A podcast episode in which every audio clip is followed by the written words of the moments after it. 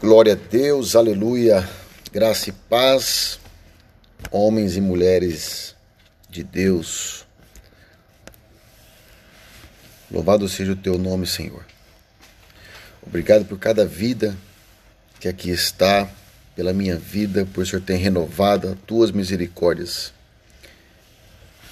que não tem fim sobre as nossas vidas.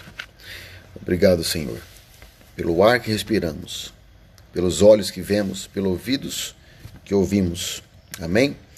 Queridos, hoje uma palavra de ensinamento, na verdade, uma palavra de exortação. Uh, quem puder acompanhar a palavra de Deus está em Mateus, o Evangelho de Jesus. Diz assim, Mateus 7, capítulo 21.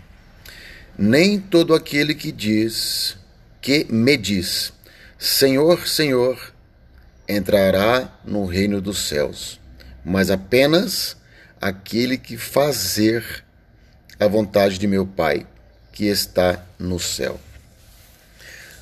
Uma palavra muito forte, onde Jesus ele diz para mim e para você, não adianta às vezes dizer, oh meu Deus, clamar ao Senhor, Senhor, Senhor, tem misericórdia de mim. Isso não basta. O que ele quer dizer é que nós temos a palavra sagrada, as leis, os ensinamentos, aquilo que ele quer de nós. Ele quer de nós obediência à sua palavra.